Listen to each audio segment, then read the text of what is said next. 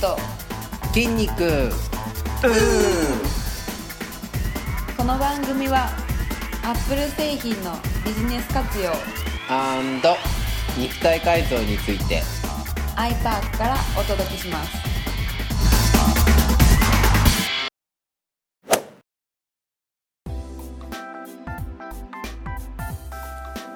皆さんこんにちは。こんにちは。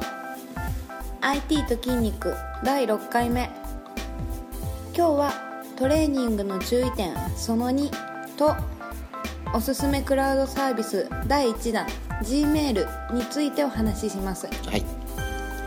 前回トレーニングは正しいフォームで行うことが大事というお話でしたがはい。他にも気をつけることってありますか？はい。そうですね、えーまあ、前回トレーニングは正しいフォームで行いましょうという話で、えーまあ、これがあの腰とか関節とか余分なところを痛めないために大切なことなんですけどもう一つ、えー普段気をつけていることは、えーメニュー。メニュー。メニューです、えーまあ、何を何回やるか。はい。っていうことなんですけど、えーまあ、分かりやすく言うと例えば腹筋。はい。腹筋を、えーたまになんか200回300回やったとかって自慢する人いますが、はい。えーまあ、僕らから言わせるとあのなんて非効率なことをっていう世界であの、まあ、実はそんなに腹筋っていうのはあの200回も300 300回もはい。やらなくてもですね、はい。えー確実に効果を出せるメニューっていうのがあります。でそれは、えー例えば、まあ、腹筋20回ぐらいで限界が来るようなやり方、まあ、例えば重りを持ったりとか、はいまあ、ちょっと角度がついてる台で行ってみたりとかっていう形で、あのー無理なメニューはしないんですねこう回数的に。ですのでこれはあの他のメニューもそうで例えば、あのー胸の筋肉をつけたいということでベンチプレスをはい。やるとした時に、えー例えば軽いもので30回40回やるんではなくて10回目で、えーもう11回目が上がらなくなるような重さで、えー10回を1セットとして、えー3分間インターバルを取ってまた2セット目。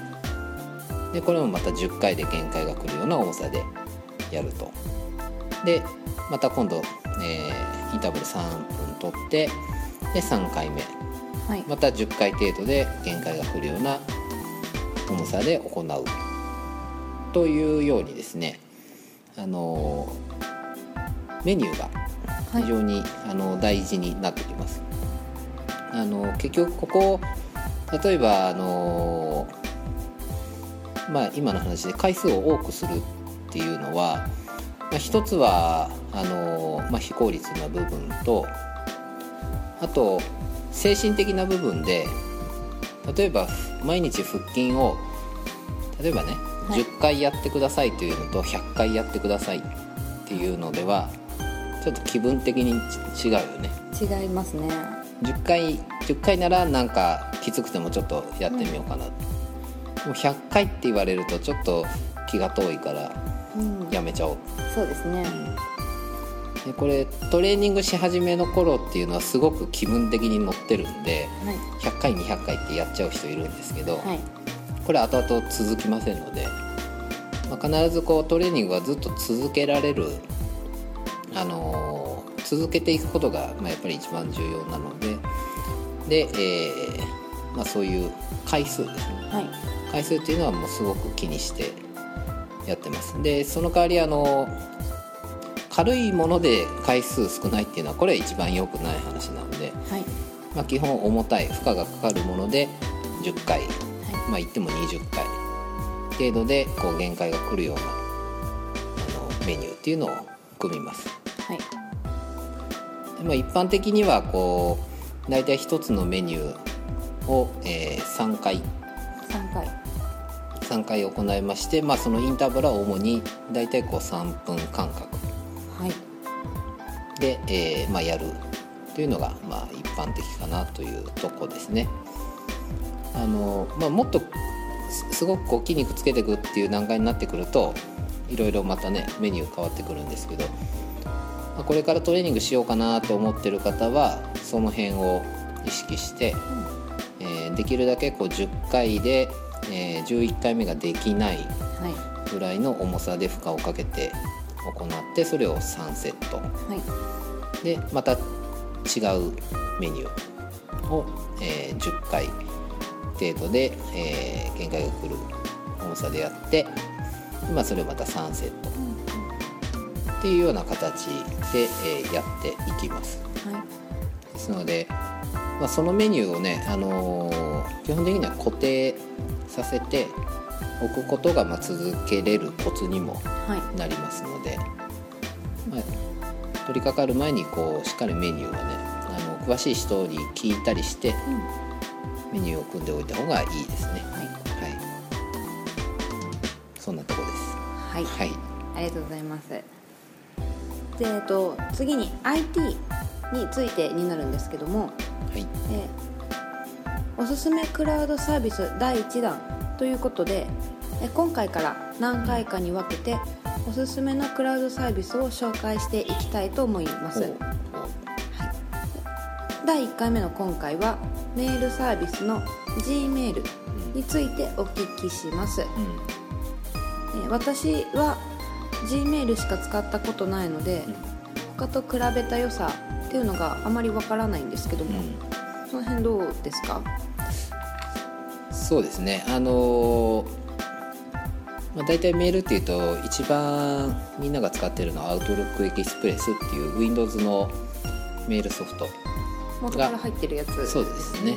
はい。それがまあ一番多いと思うんですけど、えーまあ、Gmail っていうのはまずこう何がいいかっていうのは、えーまあ、今言った通りクラウドサービスとい。うことで、インターネット上にデータが残りますので基本的にはパソコンが壊れましたとかパソコンなくしましたってなっても、えーメールのデータはクラウドインターネット上に残ってますと。はい。であと、えー自宅からも会社からもあとは iPhoneiPad からも全く同じ環境でメールが使えますっていうのが、えーまあ、クラウドサービスのいいところになりますので、はいまあ、どこでも同じ環境でメールができるっていうのはあの、まあ、誰もが理想な環境だと思います。はえーそういうことができるメールサービスっていうのは、まあ、他にもいくつかあるんですけれども、えーまあ、中でも僕がずっとこう Gmail を使ってきている理由っていうのは、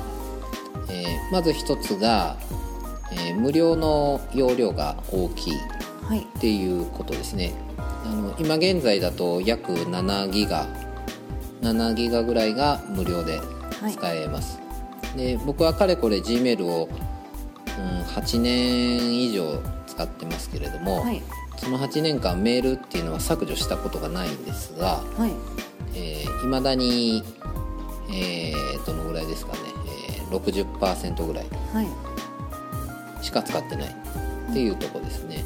今容量が、えー大きいっていうこととあともう一つはあのーメールアドレスって会社の自社ドメインのメールアドレスを持ってる方って多いはいんですけれども、まあ、僕もそうなんですけどそのメールアドレスを、えー Gmail を使って自社ドメインのメールアドレスが使える。はい。っていうことが、え2つ目の、まあ大きな、うん、メリットというか。はい。であと、えーもう一つが、えーまあ、今ちょっと途中でも話したんですけど僕メールを消したことがないんですね。はい。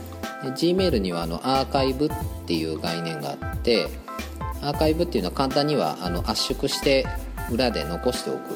はいはい。表面上は消えてるように見えるんですけど、まあ裏に残してありましてで必要になった時に、あのーあそういえばあのメールどこ行ったかなっていう時に、えー Google で検索をすると、はい。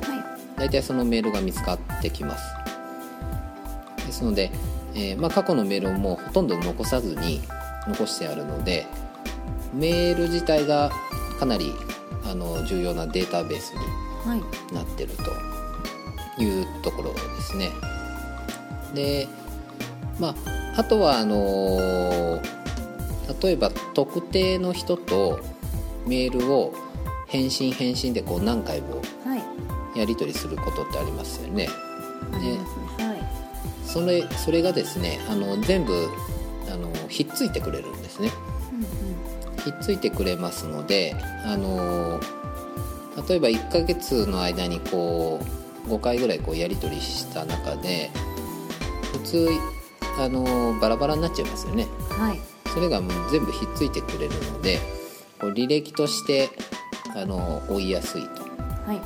そういえばこの間なんて言ってたかなとか、うんうん。まあ、そういう、まあ、特定の人と、ね、返信返信でこうやり取りしたものが全部まとまってくれると。はい。というところがあの非常にいいところ。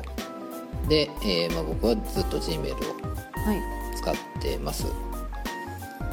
ですんであの、まあ、今からでもあの、まあ、自社のメールアドレス使ってる人多いと思うんですけれど、はい。あの別に今からでもこう Gmail に置き換えることできますのでメールアドレスを変えずにですね。はい。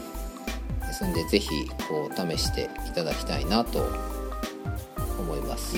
はい、G メールから相手に送っても、えっと、その自社のメールアドレスで送ったっうんうんていうことができるってことですよね。そうですね。そういうことです。はい。はありがとうございます。えー今日はトレーニングは効果のあるメニューで行いましょうということとメールのクラウドサービス Gmail の便利さについてお話ししました。それでは皆さんまた来週。いご一緒に。うん。